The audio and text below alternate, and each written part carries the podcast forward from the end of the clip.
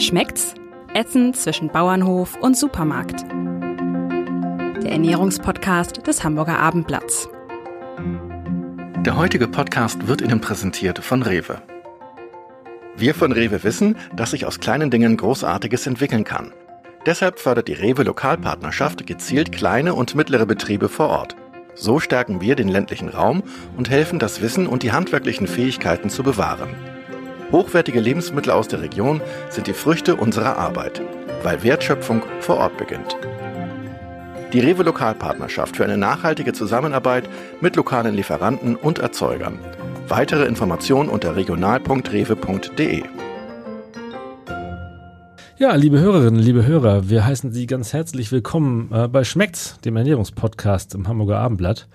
Zu Gast bei Schmeckt's sind Menschen aus dem Norden, die sich mit dem Thema Essen auskennen. Nicht nur, weil sie es gerne zubereiten, sondern vor allem, allen Dingen auch, weil sie selbst Nahrungsmittel und Produkte herstellen, verarbeiten oder vertreiben. In dieser Woche war Martinstag, bald ist Weihnachten. Darum begrüßen meine liebe Kollegin Angelika Hilmer und ich, Jan-Erik Lindner, heute einen ganz charmanten Gast, äh, der sich mit dem Thema Geflügel, speziell mit den Gänsen, richtig gut auskennt. Herzlich willkommen, Therese Marie Pelka. Hallo, schön, dass ich hier sein darf. Ja, Theresa Marie Pelker kommt vom Kassenshof. Das ist ein, ein schon noch bäuerlicher Hof in Insmühlen in der Heide, wo andere Leute Urlaub machen, äh, haben sie ihren Betrieb. Und ähm, sie führen diesen Hof zusammen mit ihrer Familie und mit ihrem Bruder und dessen Familie und ihren Eltern, Carsten und Marian Voss, unterstützt von rund 50 festen Mitarbeitern. Also schon ein etwas größerer bäuerlicher Betrieb, könnte man genau, vielleicht sagen. Genau, ein erweiterter Familienbetrieb, sagen ja. wir immer. Gut. Ähm, wir wollen heute hauptsächlich äh, über Geflügel sprechen, natürlich auch über Ihr Geflügel. Wie viel Gänse und Enten halten Sie eigentlich? Wir halten 1500 Gänse dieses Jahr. Das ist etwas weniger als im letzten Jahr, einfach weil wir im Mai schon ahnten, dass äh, das Corona-Thema bis Weihnachten nicht durch sein wird, haben aber nicht damit gerechnet, dass es uns so massiv und langwierig verfolgt. Wir haben doch ein bisschen naiv vielleicht zwischendurch die Augen verschlossen, müssen wir jetzt sagen. Wie kann ich mir das bei Ihnen auf dem Hof vorstellen? Beschreiben Sie mal, wie es da, wie es da so aussieht, wenn ich als ähm, Besucher komme. Ja, mit den Gänsen ist es so, dass die zu uns kommen, wenn die einen Tag alt sind. Und die sind bei uns am Anfang im Pferdestall. Dann sind die Pferde nicht im Pferdestall. Und in den einzelnen Boxen haben wir dann so ein rundes ähm, Gestell quasi oder so eine runde Umgrenzung für die Gänse, dass die sich nicht in den Ecken drücken können. Dann haben wir da eine Heizung angeschlossen. Dieser Stall wird aufgeheizt auf 30 bis 35 Grad, also richtig schön warm für die Gänse. Viel Stroh ist da drin, was wir erstmal ein bisschen platt treten, weil wenn die kleinen Gänse kommen, dann sind das riesige Strohberge für die. Und dann ähm, ja, kommen die mit einem Tag zu uns äh, sind dann unter diesen Wärmelampen und in diesem wirklich ganz warmen Stall und dann wachsen die enorm schnell. Also das ist immer wieder total faszinierend zu sehen, dass die innerhalb von zehn Tagen schon mal ihr Gewicht verdoppelt haben und man da wirklich bei zusehen kann, wie aus diesen gelben, flauschigen Tieren dann irgendwann so ein bisschen sowas wie ein hässliches Entlein wird, gefühlt. Also so ein bisschen gräulich sind sie dann und dann kommen so die ersten Federn und sie sind nicht so richtig schön anzusehen und dann federn die so langsam durch. Und dann ähm, kommen die mit drei Wochen das erste Mal raus. Vorher ist einfach die Witterung zu massiv für die. Die dürfen nicht nass regnen. Die haben ja noch keinen wirklichen Schutz, wenn die noch kein Federkleid haben. Wir gucken dann auch immer, wenn es zwischendurch anfängt zu regnen, dann müssen die schnell wieder reingeholt werden. Einfach, dass die erstmal lernen, wie ist es auf der Weide, was passiert um mich herum, so ein bisschen diese ersten Eindrücke zu verarbeiten. Und dann kommt das so peu à peu, dass die immer mehr rauskommen, immer mehr Stunden, bis die irgendwann dann rund um die Uhr draußen sind, so wie jetzt momentan auch. Mhm. Äh, die wachsen so richtig schnell, sagten Sie eben, tun das Wildgänse auch? Ist das sozusagen äh, die Art einer Gans ins Leben zu treten oder sind das jetzt eben auch schon sehr stark gezüchtete, auf Masseansatz gezüchtete Tiere? Ich würde so einschätzen, die wachsen etwas schneller als Wildgänse, aber per se ist es bei Geflügel insgesamt so, dass die relativ schnell schnell groß werden. Einfach mhm. damit die aus, damit die möglichst schnell fliegen lernen, möglichst schnell selbstständig werden. Das ist einfach so angelegt in den Tieren. Und fliehen können für Füchsen und anderen bösen Tieren. Genau, so ist es. Da gibt es ja viele Einflüsse aus der Natur, für die wir unsere Gänse beschützen müssen. Ja, die Saison für, für Gänse hat jetzt eigentlich gerade so richtig begonnen mit dem Martinstag. Ähm, wie viele Tiere haben Sie schon geschlachtet? Wie viel schlachten Sie jetzt und wie wird das bis Weihnachten aussehen? Ja, also wir haben sonst immer viel über die Gastronomie vertrieben, was dieses Jahr natürlich schwierig mhm. ist. Wir wussten, es wird schwierig. Wir haben nicht geahnt, dass es so schwierig wird. Ähm, es gibt Gott sei Dank einige Gastronomen, die schon die Gänse außer Haus anbieten. Das unterstützen wir total, finden wir eine tolle Idee. Teilweise ähm, fahren dann die Kellner wirklich einfach los. Ähm, die haben vorher das Tranchieren geübt. Die fahren dann wirklich mit der Gans los und die wird dann dort am Tisch serviert und auch tranchiert. Und äh, dann gibt's wirklich ein Gänseessen wie in einer Gaststätte mit allen Beilagen mit bei. Und das ist natürlich eine schöne Möglichkeit, irgendwie doch ein Gänsemenü zu genießen, wenn man es nicht selbst zubereiten möchte. Der Ofen bleibt dabei einfach sauber. Das ist ja ein schönes Argument. Ähm, dennoch ist es einfach deutlich weniger und ähm, die Gastronomie hat immer viele Gänse schon vor Weihnachten genommen, im November und im Dezember. Über unseren Hofladen haben wir dann das große Weihnachten verkauft und das wird dieses Jahr etwas anders sein. Also es wird viel auf Ende des Jahres hinlaufen wir haben uns auch so ein bisschen in die Richtung umstrukturiert. Wobei das nicht ganz einfach ist, weil wir die Schlachttermine immer schon im Februar festlegen. Und Aha. jetzt natürlich weniger Schlachttermine vor Weihnachten brauchen, aber mehr zu Weihnachten.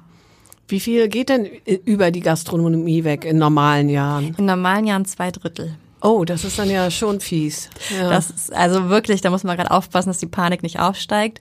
Und da muss man sich auch Alternativen überlegen. Das haben wir Gott sei Dank schon und sind dabei, gerade uns wirklich viel zu überlegen. Und in solchen Stresssituationen entsteht dann ja auch ganz viel Tolles. Aber trotzdem hoffen wir einfach, dass wir das jetzt irgendwie wuppen ähm, und dass es nicht so ein Worst-Case-Szenario gibt, sondern dass wir wirklich alle Tiere auch bis Weihnachten dann verkaufen können. Können Sie die sonst einfrieren als Nachweihnachtsgans? Silvestergans? Ja, erfahrungsgemäß wird nach Weihnachten nicht mehr viel ganz gegessen. Also eigentlich ist das Thema dann auch durch. Noch sehr mhm. vereinzelt mal, aber das wenigste wird nach Weihnachten noch nachgefragt. Ähm, das heißt, Ihr Hofladen wird in diesem Jahr eine ganz besondere Bedeutung äh, haben. Sie hatten auch mal, glaube ich, ein Geschäft in Utmarschen, wenn ich da richtig informiert bin. Ne? Richtig. Das ich, nee, das gibt's nicht mehr. Ich überlege gerade, Mitte letzten Jahres haben wir das geschlossen. Genau, die Zeit die vergeht dann immer ganz schnell. Das haben wir sieben Jahre dort gehabt und haben dann viel Neues angefangen. Ähm, bei uns hat sich betrieblich viel entwickelt. Ähm, bei mir war dann das zweite Kind unterwegs und äh, mein Mann und ich pendeln. Das heißt, wir haben auch zwei Standorte.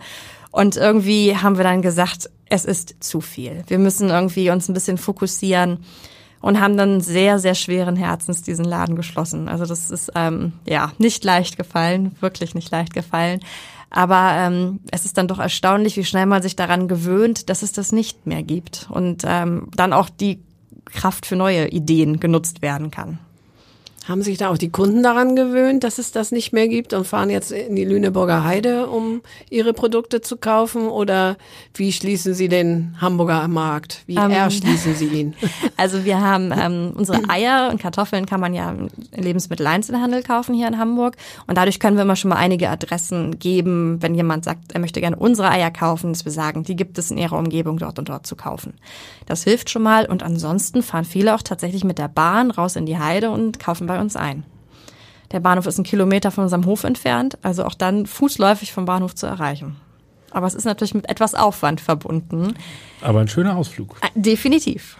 Ja. Wie ist das mit dem Lebensmitteleinzelhandel? Sie haben schon gesagt, äh, zum Beispiel Eier kann man ja gut dann da kaufen, Kartoffeln. Bei den Gänsen ist das immer noch so ein bisschen schwierig. Ist das für Sie eine, eine, ein Markt, den Sie massiv bedienen oder nicht so sehr. Ähm, das Problem ist da, in Anführungszeichen, dass da einfach viel stärkere Hygieneanforderungen noch sind. Also ich mir nicht sicher wäre, ob wir eine IFS-Zertifizierung dafür brauchen, was einfach ein Lebensmittelsiegel ist, was mit viel Aufwand verbunden ist. Ähm, und das mussten wir bisher nicht haben. Und dann macht man das auch nicht freiwillig. Man guckt, dass man einfach ein Produkt produziert, was gut ist, was hygienisch ist, wo alles abläuft, so wie es soll. Aber ähm, der Lebensmitteleinzelhandel hat natürlich zu Recht noch andere Anforderungen an die Haltbarkeit, an die Verpackung, an die Kennzeichnung und so fort, sodass wir da jetzt nicht gelistet sind. Ihre Gänse kommen von der Weide, haben Sie schon gesagt, sind äh, viel draußen, das merkt man Ihnen ganz sicher an. Ähm, können sich denn tierfreundliche Verbraucher im Supermarkt auf Bezeichnungen wie Weidegans und Freilandgans äh, auch verlassen, wenn sie die nicht so sehen können, äh, wie sie bei Ihnen, äh, wie sie bei Ihnen leben? Ähm, das ist halt der Punkt mit dem Lebensmitteleinzelhandel. Wenn es dort so draufsteht, dann muss es auch zertifiziert sein. Und diese Zertifizierung haben wir nicht. Ähm, haben auch ganz viele, die einfach ihre Gänse ab Hof verkaufen, tatsächlich nicht, weil es nicht explizit gefordert ist, aber der Lebensmitteleinzelhandel fordert es. Das heißt, wenn es dort draufsteht, ist es auch drin. Ähm, ich bin der Meinung, es sind 15 Quadratmeter pro Tier, die dort vorgehalten werden müssen. Ähm, ein Freund von mir hat das zum Beispiel, weil der für einen größeren Produzenten Gänse hält. Ähm, und der war in Mecklenburg-Vorpommern der Erste, der überhaupt diese Zertifizierung beantragt hat. Also es ist wirklich nicht total üblich, ähm, dass man das hat. Und wir haben es, wie gesagt, nicht. Ähm, aber wenn es in Deutschland bei einer deutschen Gans draufsteht, wäre ich immer erstmal sicher, dass es auch drin ist. Anders sieht's aus, wenn die Gänse aus dem Ausland kommen. Da neige ich doch immer ein bisschen dazu, zu trennen und zu sagen, das deutsche Rechtssystem ist ein bisschen sicherer. Wir haben hier gute Kontrollen. Aber ähm, wer weiß, was in anderen Ländern passiert. Das heißt, das ist also kein gesetzlich geschützter Begriff, Weidegans oder Freilandgans. Ähm, Weil sonst müssten sich ja, denke ich zumindest, auch die ausländischen Anbieter daran halten. Das kann ich Ihnen nicht mit Gewissheit mhm. sagen, wie das genau ist. Mhm. Ähm, ich weiß, dass häufig ja andere Bezeichnungen draufstehen, wie zum Beispiel Hafermastgans, die da auch nicht in die Irre führen, sondern sehr ehrlich sagen, was es ist. Genau. Ähm, aber im Regelfall also eine würde deutsche ich Gans immer die deutsche Freiland Gans oder Weide bevorzugen. Genau. genau. Dann da ist man auf der sicheren Seite. Genau. So einfach kann es sein. Mhm, mh. Von woher reisen denn die anderen Gänse für gewöhnlich an? Was sind die Hauptproduktionsländer äh, dann außer Ungarn Deutschland? und Polen kommt sehr viel her. Also ich glaube, wir produzieren 10, 20 Prozent der Deutsch, also der Gänse, die hier verkauft werden, nur selbst. Das heißt, da ist beim Selbstversorgungsgrad noch ganz, ganz viel Luft nach oben. Aber es ist natürlich auch immer eine Frage, was möchte ein Verbraucher ausgeben für die Gänse? Und da sind unsere natürlich deutlich teurer als die polnische Gans, ähm, die unter anderen Bedingungen gehalten wurde. Das ist so. Und reisen diese Gänse dann vor der Schlachtung an oder ähm, kommen sie quasi fertig? Ähm, ich gehe davon aus, dass die fertig kommen, dass die dort geschlachtet werden.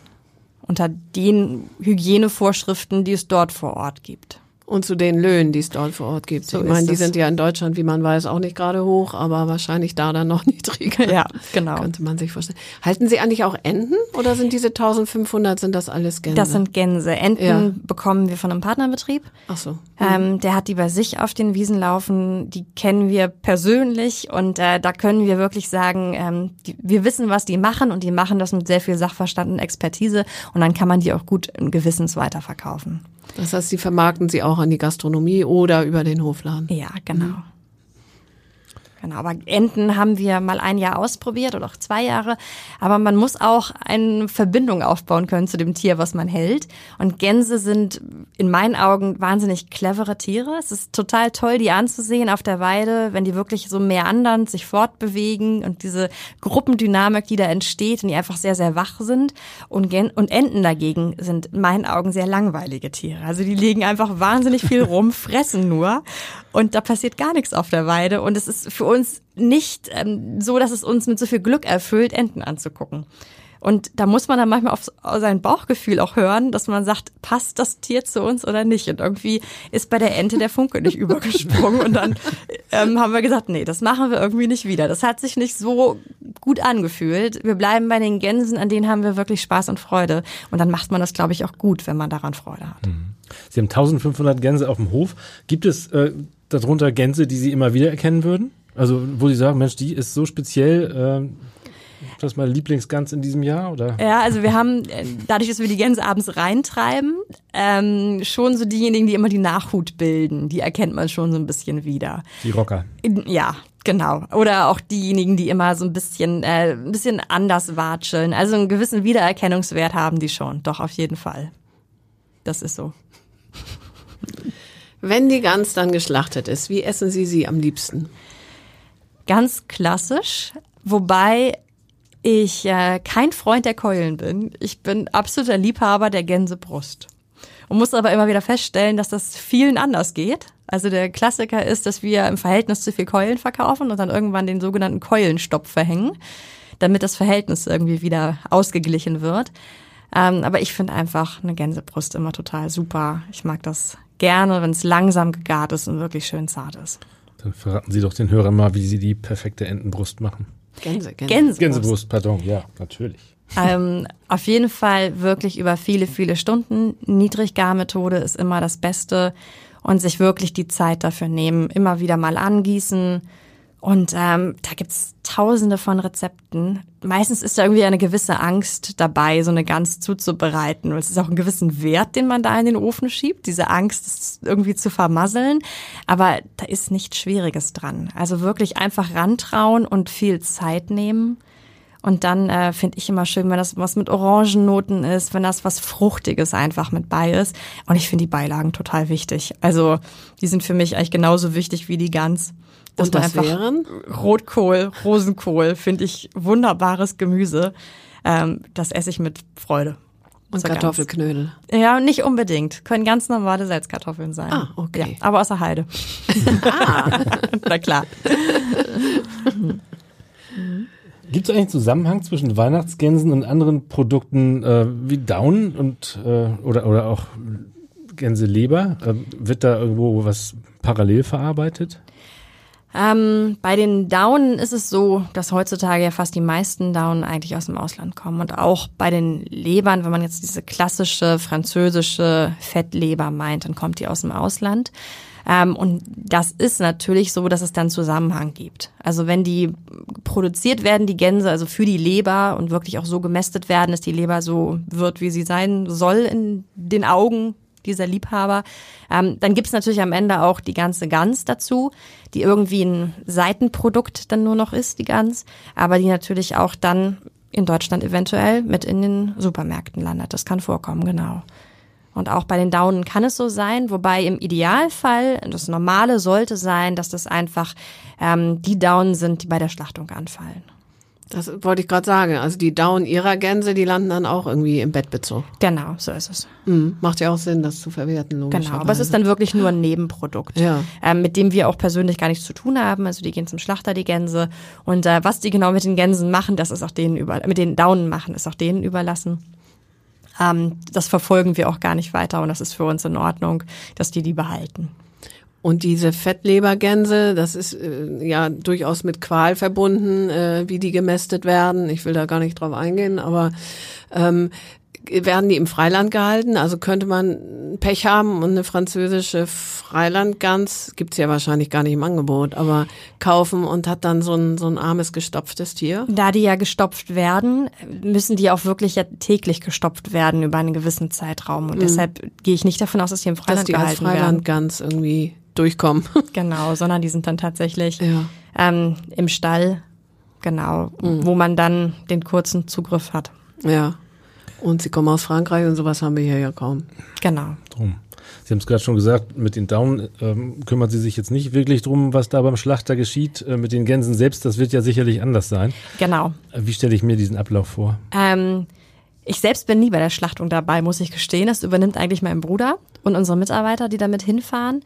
Ähm, und die begleiten das auch immer. Also die, die wirklich auch die Bezugspersonen für die Gänse sind, sind dann auch dabei. Das sind so drei, vier verschiedene Mitarbeiter, die einfach sehr ruhig mit denen sind, die schon im Kükenalter mit denen den Kontakt hatten, die deren Stimme kennen und die fahren dann dort mit denen zum Schlachter und die reichen die auch an. Das ist eine kleine Schlachterei, wo man auch wirklich ähm, ja nachvollziehen kann, was geht am Anfang rein und was kommt am Ende raus. Dass es auch wirklich die eigenen Gänse sind und auch, dass die Schlachtqualität passt, dass man einfach mit gucken kann. Passt das? Kann man im Notfall sagen, äh, Leute, jetzt also mal bitte einmal wieder Konzentration. Wir wissen, ihr habt schon sechs Stunden gearbeitet, aber es muss ordentlich ablaufen. Das ist uns wichtig, dass es einfach diese kleine Schlachterei ist, wo man da einfach mit dran ist am Tier und es auch begleiten kann, um diesen Stress auch gering zu halten.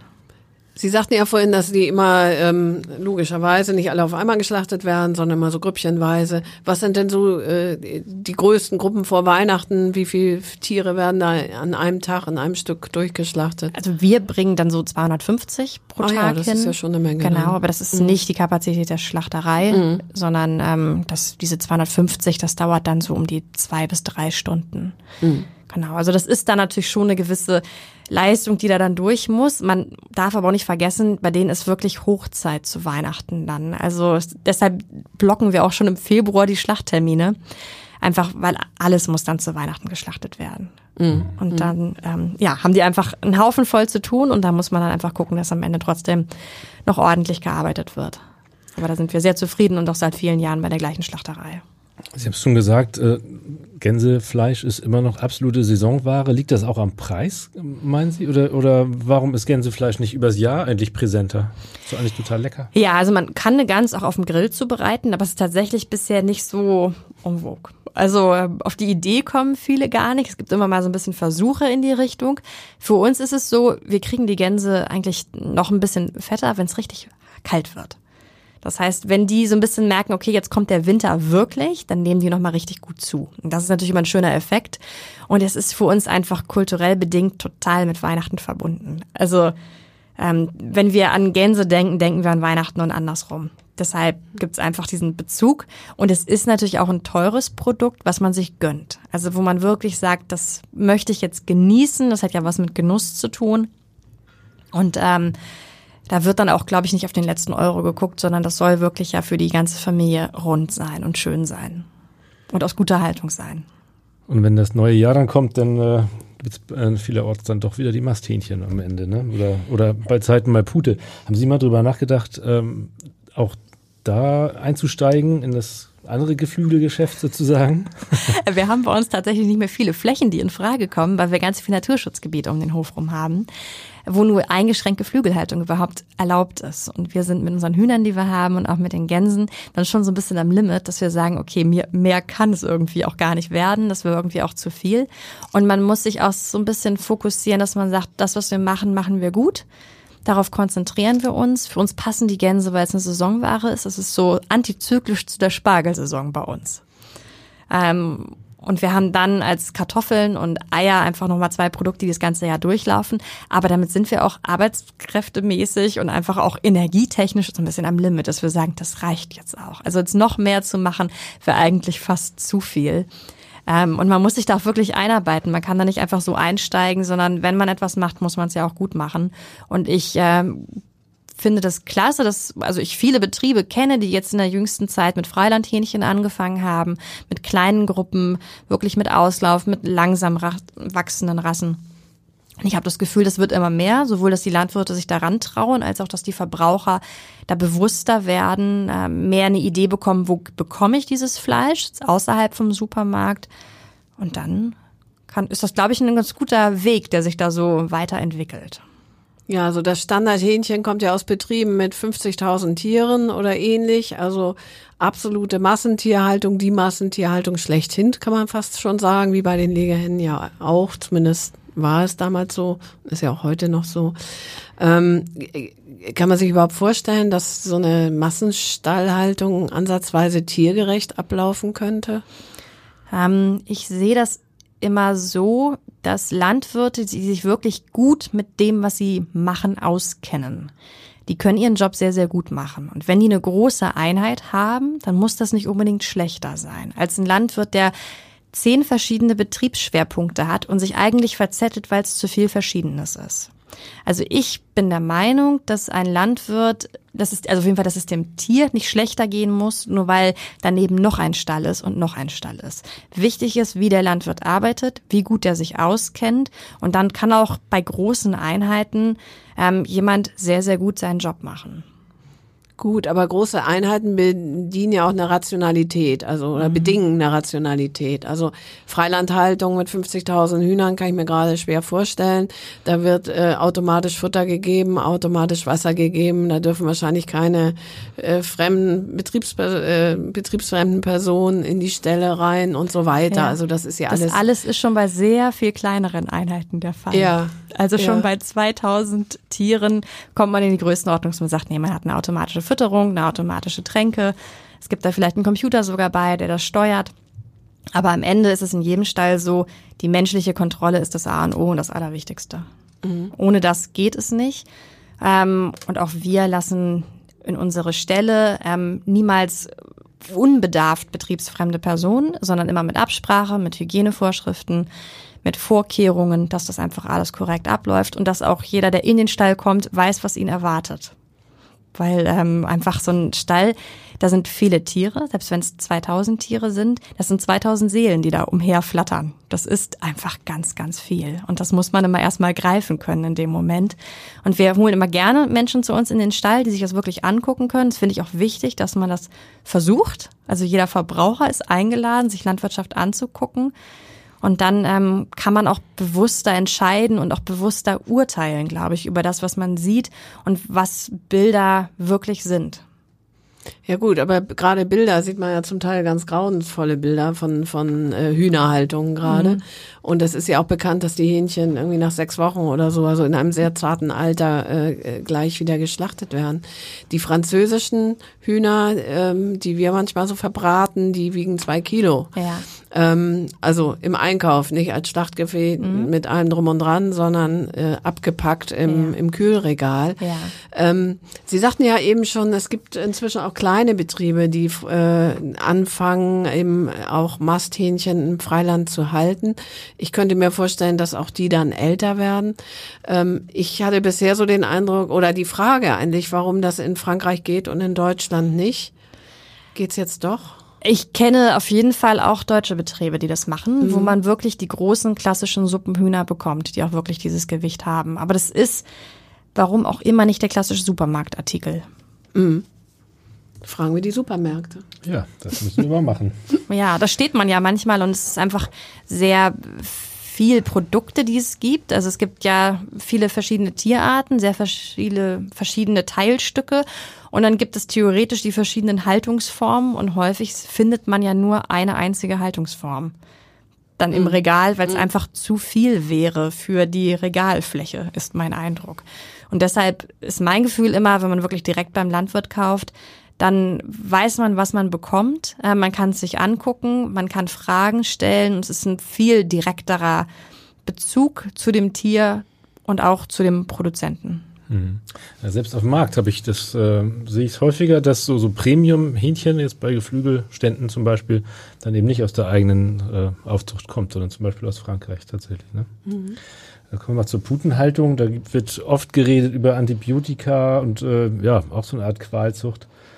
Ähm, die Brust ist da ganz besonders gefragt, noch viel mehr als bei der Gans eigentlich. Ähm, die Züchtung geht entsprechend in diese Richtung. Ähm, die Tiere können sich teilweise kaum auf den Beinen halten. Ich weiß, die züchten Gänse. Insofern ist es vielleicht die falsche Frage an dieser nicht Stelle. Mein Metier, aber, ja. aber muss da nicht eigentlich gerade die bäuerliche Landwirtschaft, ähm, zu der Sie sich erzählen, zu Recht, ähm, auch irgendwie gegenhalten? Ja, ähm, wobei man nicht alles selbst machen kann. Also das, was ich eingangs dann schon mal gesagt habe, das gilt da genauso. Also wir haben irgendwie für uns entschieden, wir können nicht alles machen. Man muss Lust haben auf das, was man macht. Es sind sonst zu viele verschiedene Betriebsschwerpunkte. Und ähm, in Deutschland läuft da nicht alles korrekt. Aber ich glaube, wenn wir immer nur die Vorschriften hier hochziehen, dann kommt noch viel mehr aus dem europäischen Ausland. Und das ist irgendwie auch nicht Sinn des Ganzen. Also ich finde, eine Tierhaltung hier in Deutschland sollte eigentlich angestrebt sein, wirklich eine regionale Produktion mit auch den regionalen Hygienestandards und einfach Tierhaltungsstandards. Gut, wenn Sie es nicht können, aus den genannten mhm. Gründen, Naturschutzgebiet drumherum und so, dann mhm. haben Sie ja auch, Sie hatten Sie ja auch schon erwähnt, befreundete Betriebe, die zum Beispiel bei den äh, Hähnchen dann auch mal losgelegt haben.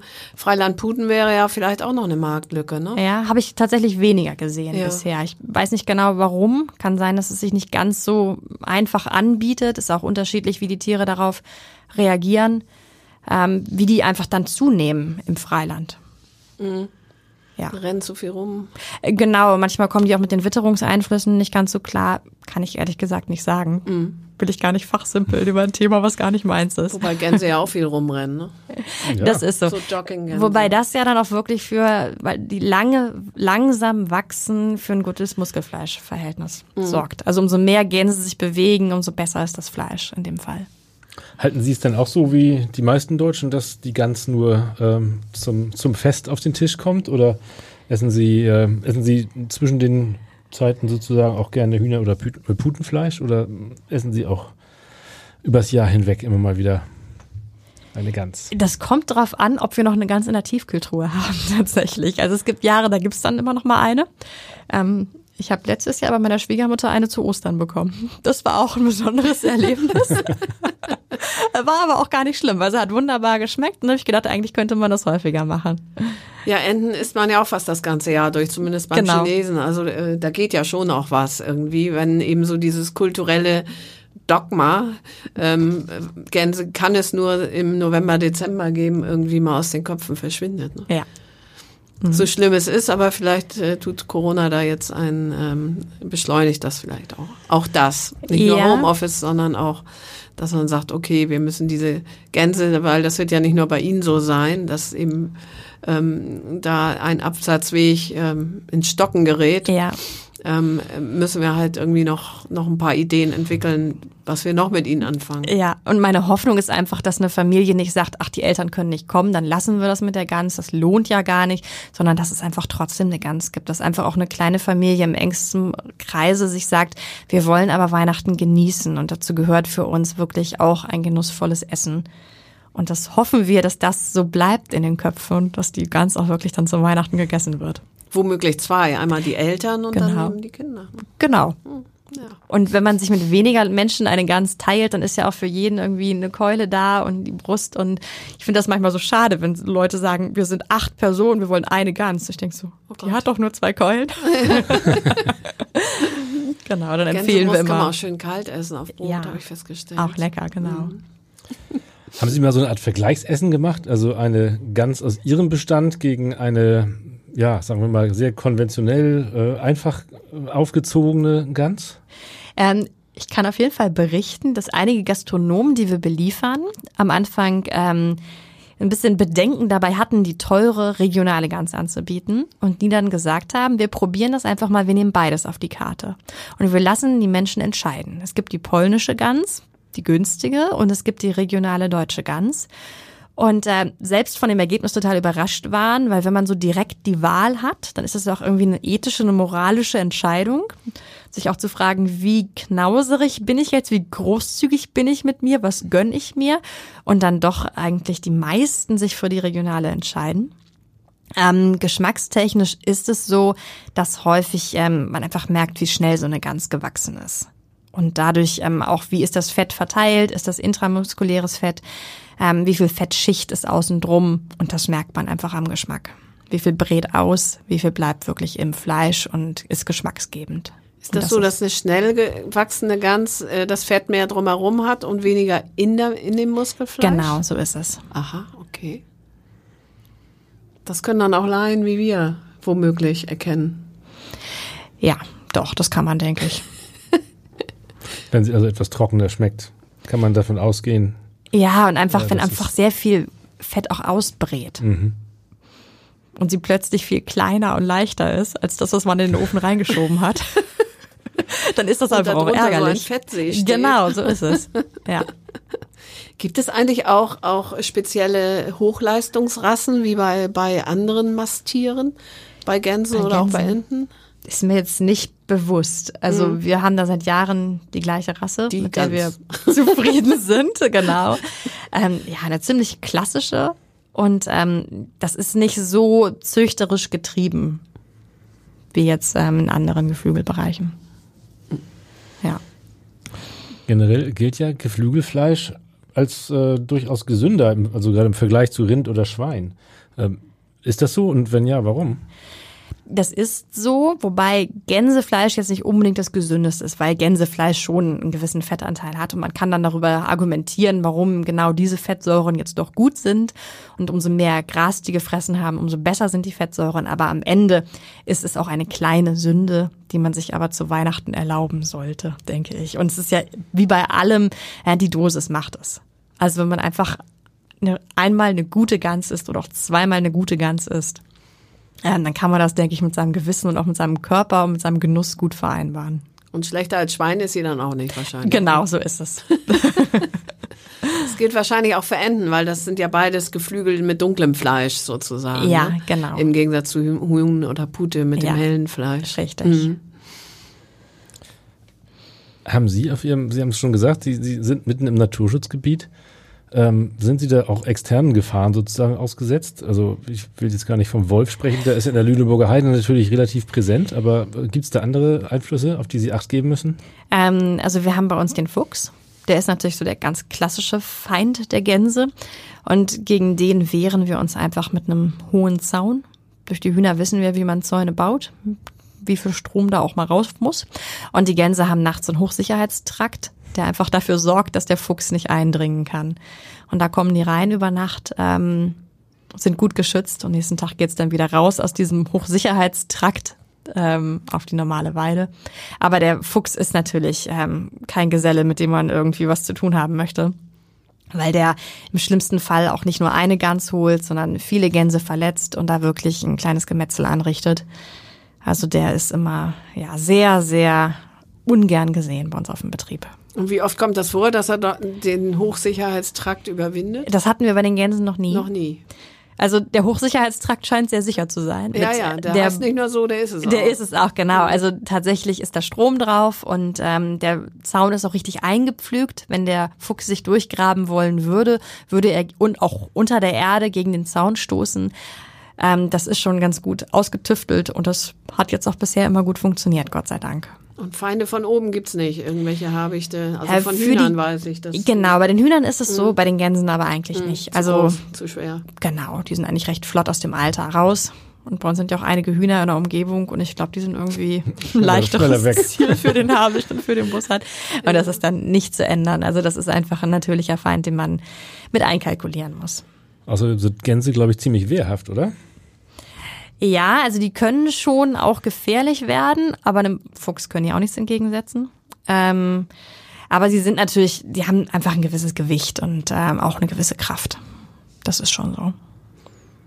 Wie ist das eigentlich, wenn die Gänse dann, ähm, ich bin jetzt nicht mehr, also ein halbes Jahr zurück, gedanklich, oder ein Vierteljahr zurück, wenn sie also ihr Fluggefieder entwickeln, dann müssen die ja alle irgendwie die Flügel alle beschnitten werden, damit die nicht abheben, oder sind sie dann schon zu schwer zum Abheben? Die sind tatsächlich, tatsächlich. dann schon zu schwer, ja. Also diesen Punkt gibt's gar nicht. Ähm, Es ah. gibt mal diese Phase, dass die so ein bisschen über die Wiese gleiten, mhm. aber die haben auch gar keine Ambitionen, mhm.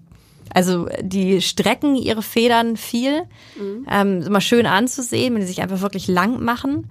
Aber dass die wegfliegen, die Ambitionen haben die gar nicht. Die haben ja auf der Weide alles, was sie brauchen. Da ist ihre Herde. Und ähm, ja, es ist so. Sie wachsen natürlich schneller, weil sie besser gefüttert werden als in der freien Natur. Deshalb wachsen sie schneller als in freier Wildbahn. Ja, weil nämlich sonst Wildgänse, die fliegen ja, da fliegt dann auch nicht einer auf, sondern gleich 100. Die wissen aber, wo ja sie hinwollen. wollen. Ne? genau, aber die Wildgänse haben ja ein Ziel und haben einen Instinkt in die Richtung. Das haben die Hausgänse nicht.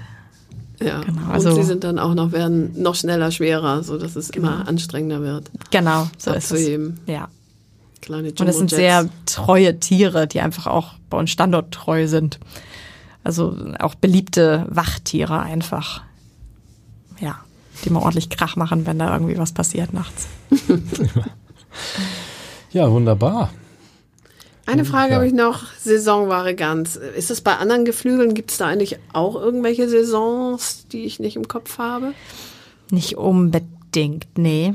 Ich überlege gerade. Also es ist natürlich so, mittlerweile Grillfleisch ist dann einfach viel, auch Putenfleisch, wird glaube ich ja. immer mehr. Um, ähm, aber nicht Thanksgiving so. ist nicht bei uns, sondern genau, ganz USA, vereinzelt mal dass in Deutschland jemand das feiert, aber nicht, nicht großartig. Nee. Bleibt bei der Gans und die genau. haben wir gerade beschlossen, da wollen wir ja die Saison ein bisschen ausweiten. Ja, Corona-bedingt. Genau, da Auf jeden Fall. Prima, Frau Pecker, vielen, vielen Dank. Das war hochspannend, hochinformativ. Sehr gerne.